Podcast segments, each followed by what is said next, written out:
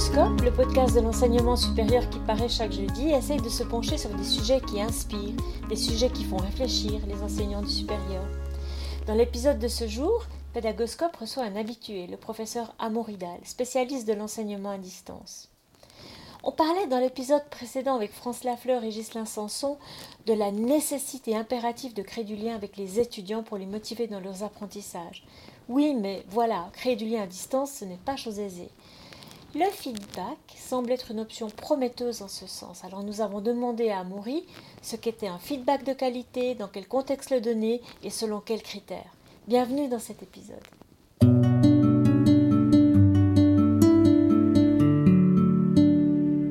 Disons peut-être pour, pour, rappel, je crois que tout, le monde sait à peu près ce que c'est un, feedback. Juste quelques éléments de, rappel. En général, on dit que l'évaluation euh, avec un feedback, c'est une évaluation formative parce qu'on guide les étudiants vers l'atteinte des objectifs d'apprentissage. Mais en fait, on, donne du, feedback aussi dans les évaluations formatives. Beaucoup considèrent par exemple qu'une note, c'est une évaluation. Mais euh, en général, on l'accompagne aussi d'un commentaire et euh, ce n'est pas contraire de, donner aussi du, feedback suite aux, notes qu'on va attribuer aux étudiants. Euh, alors, l'information, dans un feedback, on, donne de l'information aux étudiants, mais ça peut être formel ou informel. C'est-à-dire que souvent, on attend que les étudiants rendent un, travail et puis on va le commenter, lui donner du, feedback. On va euh, même commenter par rapport aux différents critères d'évaluation qu'on a. Mais ça peut être aussi de façon euh, informelle, c'est-à-dire dans une discussion euh, en classe, on peut donner du feedback aux étudiants en leur donnant quelques conseils, par exemple, pour euh, réaliser leurs travaux. Oui, ça c'est bien quand on est en présentiel, c'est facile, on le fait de façon, je dirais, assez instinctive, mais là, on est, pour la plupart des, institutions d'enseignement supérieur, on est à distance. Alors, donner du feedback à distance, ça me paraît beaucoup plus compliqué, n'est-ce pas? Disons, le dernier élément de la définition qu'on trouve souvent dans la littérature, c'est qu'on dit que le feedback, ça fait partie d'un environnement d'apprentissage. Ça fait partie d'un contexte plus global où on essaye de développer la motivation des, étudiants, évidemment. On leur donne du feedback pour les encourager, pas pour les, casser. Euh, on est dans la critique constructive, etc. Et tout cet environnement-là, cette ambiance-là, euh, qu'on met en place dans un cours, il va falloir le faire aussi pour un environnement d'enseignement à distance. Alors, euh, bien sûr, nous, on est là pour encourager les étudiants, pour leur donner du feedback, mais il ne faut pas oublier que les étudiants aussi parfois peuvent se donner du feedback entre eux, par exemple. Et euh, ils peuvent aussi recevoir du feedback de la part d'experts externes, des personnes qui sont, avec qui on peut les mettre en contact.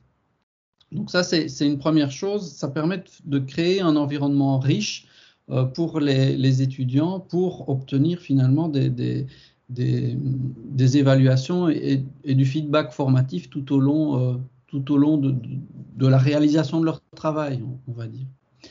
Euh, alors, dans cette ambiance-là, quand on est à distance, effectivement, il va falloir créer de la présence distance, un sentiment qu'on est bien là en tant qu'enseignant pour les, pour les étudiants. Euh, faire en sorte que les étudiants perçoivent la présence aussi des autres euh, participants, des autres étudiants. Et pour ça, il va falloir organiser des activités régulières. Euh, alors, quand je parle d'activité, ce n'est pas nécessairement tout un, tout un travail avec des consignes, etc. c'est aussi mettre en lien les étudiants pour quelque chose qui, qui, pourrait être un peu informel ou assez court, qui pourrait durer euh, juste euh, une heure de temps, par exemple, ou même moins. Donc, euh, c'est toute cette ambiance-là qu'on va viser quand on est à distance. On le vise déjà quand on est en présence, mais a fortiori quand on est à distance, je vais dire. Alors, on, peut citer des exemples hein, d'outils de, feedback qu'on utilise souvent à distance la plupart des enseignants maintenant utilisent euh, une plateforme comme Moodle. Et dans Moodle, par exemple, il y a des activités devoirs, il y a des activités ateliers où on peut organiser le feedback euh, de notre part, mais aussi euh, entre les étudiants. Ce que je remarque aussi comme, technique de, de feedback, c'est que bien souvent le feedback il est écrit.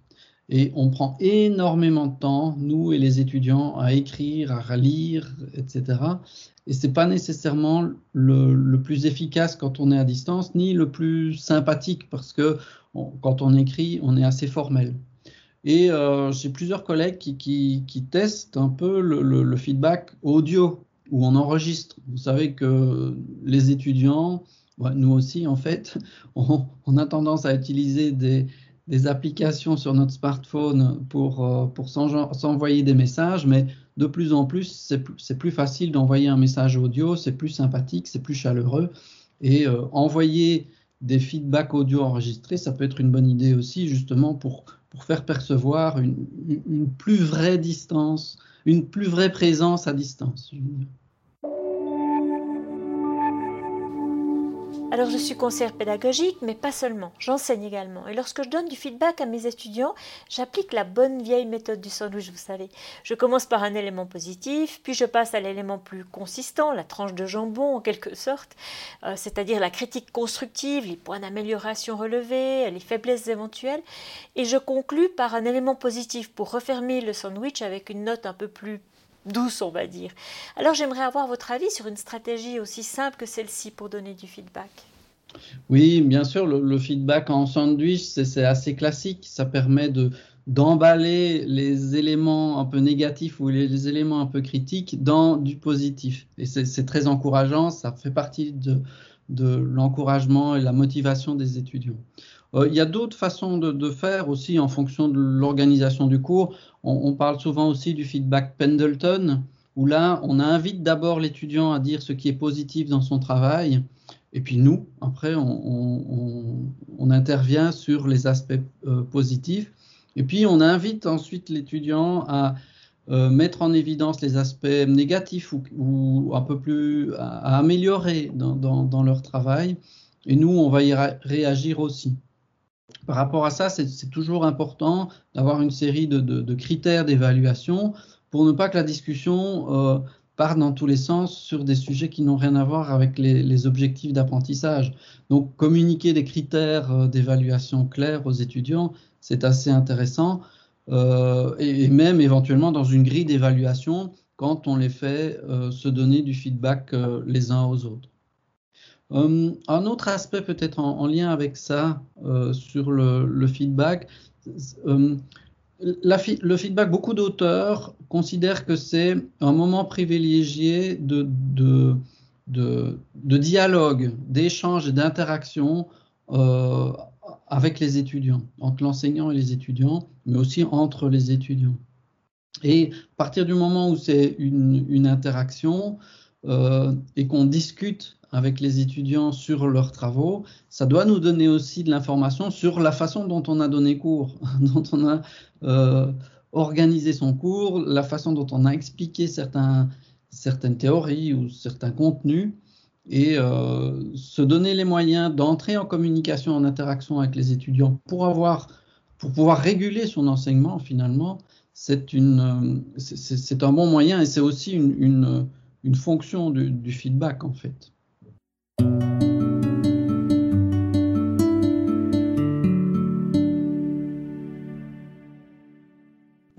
Sont les points sensibles, quels sont les pièges à éviter quand on donne du feedback à distance aux étudiants?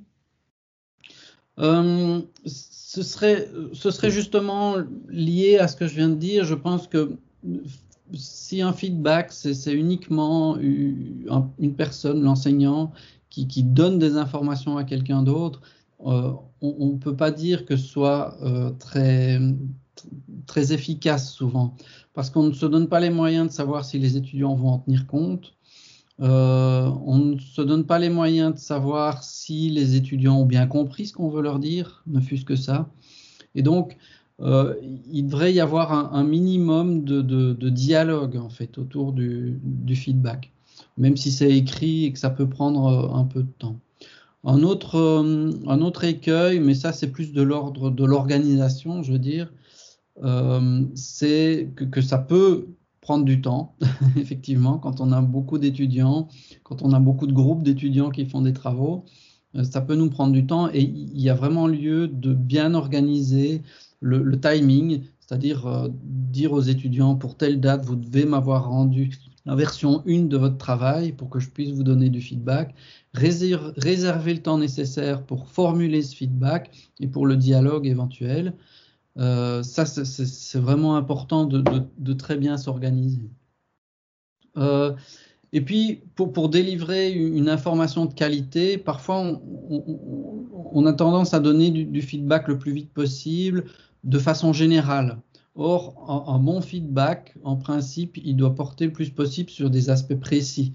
On doit pouvoir dire aux étudiants, à cet endroit-là, dans votre texte, dans ce paragraphe-là, vous développez telle idée, ce n'est pas tout à fait exact, ou bien euh, la façon dont vous abordez tel sujet, euh, dans telle phrase par exemple, ce, n'est pas, ça ne rencontre pas le critère d'évaluation X par exemple. Donc ça permet, il faut, essayer d'être le plus précis possible et pas trop général, sinon les étudiants s'y perdent et ils n'arrivent pas bien à prendre en compte le feedback qu'on leur délivre.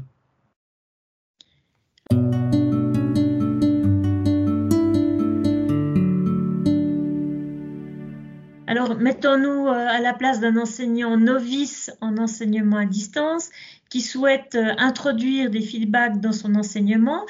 Euh, quelles sont les premières étapes qu'il ou elle doit envisager? Comment, s'y prendre au début pour initier cette démarche de feedback à distance? Alors, la première chose, c'est très bien planifier et organiser les choses à l'avance. de savoir quel sera le timing, l'organisation dans le temps. Euh, par quelles étapes on va passer pour délivrer ce feedback. Euh, par, qui il sera donné, si c'est les étudiants entre eux, euh, comment ça va s'organiser, etc. Ça, bien planifier. identifier les outils qu'on va vouloir utiliser. Ça peut être, j'ai cité les devoirs dans Moodle ou les, ateliers dans Moodle. Et puis aussi, est-ce que ce sera écrit, est-ce que ce sera audio, est-ce que ce sera une vidéo, etc tous ces aspects-là un peu formels, organisationnels, c'est important de, les prévoir euh, dès le départ et que ce soit clair aussi pour les étudiants. Ensuite, avec quels outils on, va donner du feedback? Je parlais de grille d'évaluation et de critères d'évaluation tout à l'heure. Il vaut mieux que ce soit le, le, plus clair possible parce que ça permet d'être beaucoup plus efficace en fait et de donner du feedback sur vraiment ce qui est visé et pas avoir un dialogue avec les étudiants qui part dans, tous, les, sens. Autre chose aussi, c'est euh, peut-être dernier, dernier conseil, c'est se donner les moyens de faire en sorte que les étudiants prennent en compte le, feedback. C'est-à-dire les, encourager formellement, par exemple, à prendre eux-mêmes des notes, si le feedback est oral, euh, à, identifier euh, eux-mêmes ce qui est le plus important à prendre en compte, parce que peut-être qu'ils n'ont pas envie de prendre tout en compte dans le feedback, hein. ils peuvent avoir aussi une certaine liberté euh, selon les types de travaux qu'on leur demande. Et puis, euh, donc, essayer d'encourager finalement la prise d'initiative de leur part pour euh, planifier ce qu'ils vont changer dans, leur travail, etc. Et ça, participe finalement à l'apprentissage pour eux de, l'autonomie et, de leur motivation intrinsèque dans un cours à distance en fait. Mais ça vaut la peine, enfin je reviens à cette idée d'organisation et de planification, ça vaut la peine que ce soit bien régulier et que les étudiants, finalement, dans un cours à distance, c'est important que les étudiants entendent parler de nous régulièrement, en fait, qu'on ait, qu'on ait un peu euh, un, certain rythme pour, pour pas qu'ils aient la pression d'une semaine à l'autre que euh, qu'on les a oubliés ou bien qui, sont, qui sont un peu perdus. Et donc, euh, même pour des petites choses, ça vaut la peine de leur envoyer un petit mot euh, pour dire qu'on est toujours là, qui a et susciter finalement le sentiment d'avoir une présence à distance.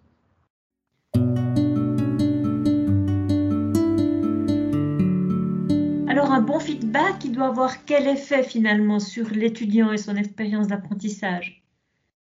Ben, Les faire chercher, c'est du c'est de la motivation, c'est avoir envie de persévérer dans, son travail, euh, tout en l'améliorant et le corrigeant pour euh, montrer qu'on atteint les, objectifs euh, d'apprentissage visés. Je dirais c'est ça le, plus important comme, comme effet, c'est par rapport au travail, par rapport aux apprentissages. Il y a beaucoup de collègues que, j'entends dire, par exemple, et je trouve ça très juste, ils disent quand on donne du feedback aux étudiants, on vise l'apprentissage. On ne vise pas le travail lui-même. Le travail, finalement, c'est qu'un reflet des apprentissages qu'on vise.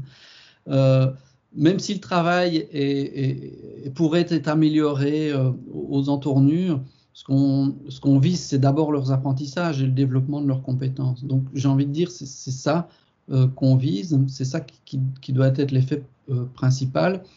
Et puis, pas uniquement ces compétences-là liées aux, matières et au contenu du, cours. Ce qu'on vise aussi, c'est qu'ils deviennent plus motivés, qu'ils aient, euh, développent leur autonomie, euh, etc.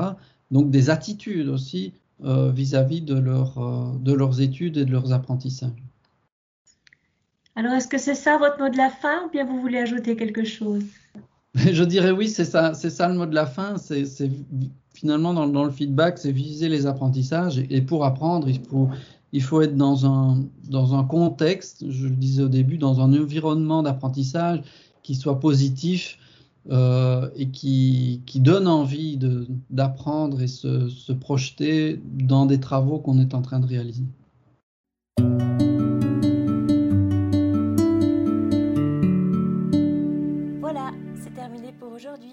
Un grand merci d'avoir écouté cet épisode. J'espère que le format vous a plu. Si oui, dites-le moi avec 5 étoiles ou même un petit cœur sur iTunes. Et si vous n'êtes pas fan d'Apple, ce n'est pas grave, il y a d'autres manières d'aider et de soutenir Pédagoscope, comme partager ce podcast avec deux ou trois de vos collègues et vos amis peut-être. Cela m'aidera énormément à poursuivre cette initiative et qui sait, cela les aidera peut-être eux aussi. Vous retrouvez cet épisode et plein d'autres ressources sur pédagoscope.ch. N'hésitez pas à me faire part de vos commentaires ou même à postuler pour participer à un épisode de Pédagoscope si vous le souhaitez. Merci et à très vite pour un nouvel épisode.